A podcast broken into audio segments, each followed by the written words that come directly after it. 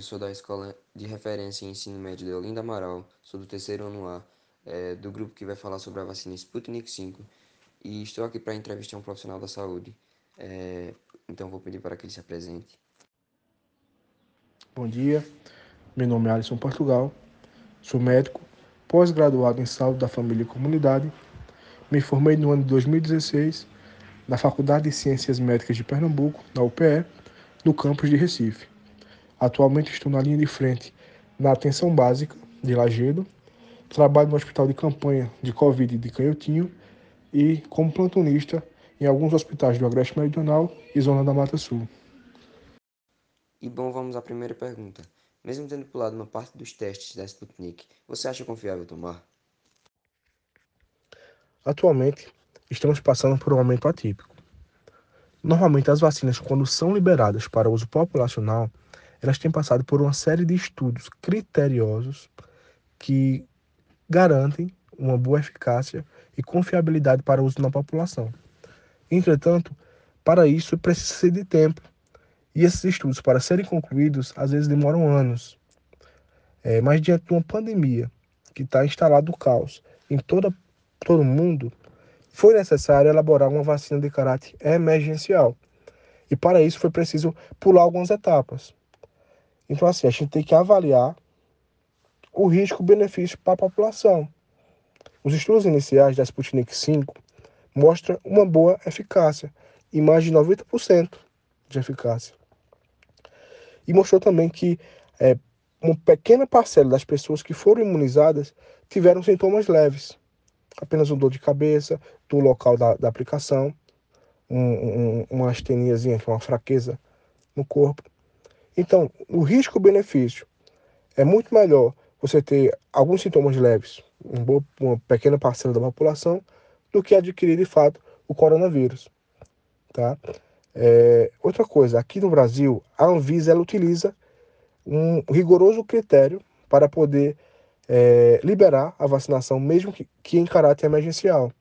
Inclusive, a Sputnik 5 teve a primeira, a primeira análise aqui no Brasil é, reprovada, rejeitada, por falta de documentação. Tá? Inclusive, está novamente a Anvisa analisando para ver se libera essa vacina aqui para o Brasil. Entretanto, acredito que sim, que, que vai ser liberado, até porque é uma vacina que já está sendo usada em mais de 50 países, já foi aprovada. Então, eu acho que é questão de tempo para realmente a Sputnik 5 ela ser aprovada pela Anvisa e começar a ser aplicado na população brasileira. É, e quais seriam as precauções que deveriam ser tomadas mesmo após tomar a vacina?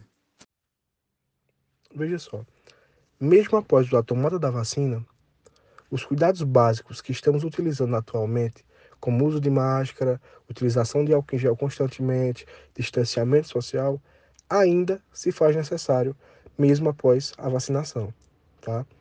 É, a gente sabe que o nosso organismo ele precisa de um tempo para poder adquirir imunidade contra o vírus, normalmente em torno de 15 dias.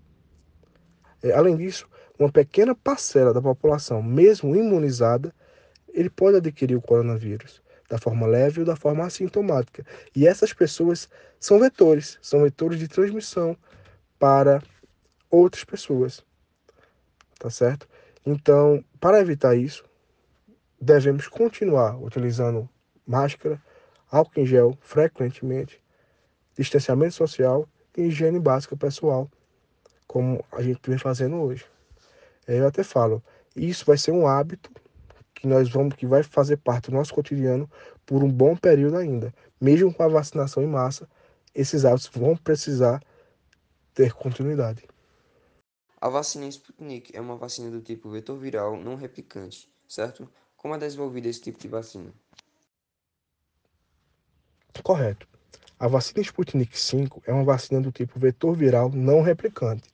Nesse caso, um vírus mais fraco, o adenovírus, vai levar o material genético do coronavírus, o RNA, para dentro do corpo humano. Porém, esse adenovírus ele sofre uma modificação genética e dentro do organismo ele não consegue se replicar, não causando doença. No caso da Sputnik V, é utilizado dois tipos de adenovírus. Na primeira dose, o AD26 e na segunda dose, o AD5. É, esses dois vírus combinados na, na imunização vai potencializar o nosso sistema imunológico. E aí, inclusive, vai dificultar também a resistência ao vetor viral. Quem pega a doença não tem a mesma imunidade de quem toma a vacina. A que se deve esse fato? Na realidade, vai depender muito, porque há uma semelhança entre a infecção natural e a vacina, porque ambos geram anticorpos neutralizantes e imunidade celular. A grande questão é que a vacina ela fornece doses fixas e aí garante uma resposta imunológica mais padronizada a toda a população. Já quando a gente se fala de infecção natural ou imunização natural, é, dentro de um quadro de infecção por coronavírus, pode existir é, diferentes taxas de carga viral. Ela pode ser uma carga viral alta, média ou, ou baixa. E aí vai produzir diferentes níveis de imunidade. Por outro lado, como trata-se de uma doença nova, os estudos eles focam na questão da segurança e eficácia da vacina, não sendo possível determinar a longevidade da imunidade, ou seja, não se sabe exatamente quanto tempo dura o efeito imunizador da vacina. É, a grande questão do diferencial é que na vacina não causam efeitos colaterais severos, como pode acontecer na infecção por coronavírus, onde muitos pacientes têm uma inflamação pulmonar muito grave ou até mesmo inflamação sistêmica. No caso da, da, da vacinação, da imunização por vacina, é, esses pacientes eles não vão ter é, tantos efeitos colaterais. Normalmente, os relatos que tem de uma pequena parcela da população que tomou a vacina são sintomas bem leves. É, e todas as vacinas têm a mesma forma de agir, como parte do vírus enfraquecido injetado na pessoa? Certamente não. Existem várias formas de produção da vacina, onde os estudos é, iniciais revelam que algumas são mais eficazes do que outras. No caso da Sputnik V, é através de um vetor viral, onde o adenovírus ele vai levar o RNA e aí a partir disso vai produzir a resposta imunológica, onde esse, esse adenovírus ele é modificado e não consegue replicar dentro da célula do, do, do ser humano, tá? Semelhante a ele, existe a, de Oxford, que também utiliza um adenovírus como vetor viral, porém o adenovírus que Oxford utiliza é do resfriado comum de chimpanzés. A diferença em relação à Sputnik é essa, tá? É, por outro lado, a, a, Pfizer e a Moderna, eles utilizam RNA mensageiro e usam parte do código genético do vírus. Em vez de usar um antígeno fraco ou inativo, eles ensinam as células do corpo como fazer uma proteína que é encontrada na superfície do vírus, que causa a Covid.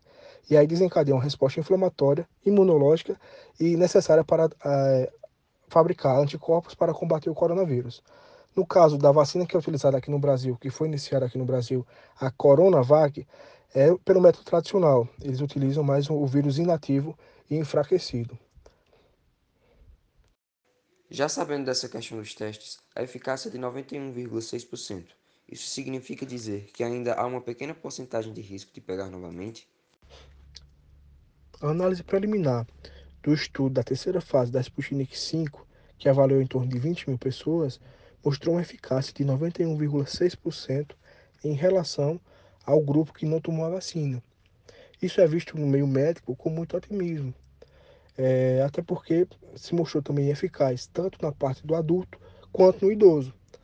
Estudos preliminares também mostram que mais de 70% das pessoas que tomaram a vacina, apenas na primeira dose já adquiriram imunidade, a partir de 15 a 21 dias. É, e aí também mostrou que, apesar de ser preliminar, 100% das pessoas que tomaram a vacina não adquiriram a forma grave ou moderada. Ou seja, aquelas pessoas que ainda estão sujeitos a ter o coronavírus, mesmo após a tomada da vacina, provavelmente eles vão desenvolver a forma leve da doença. Hum, compreendo.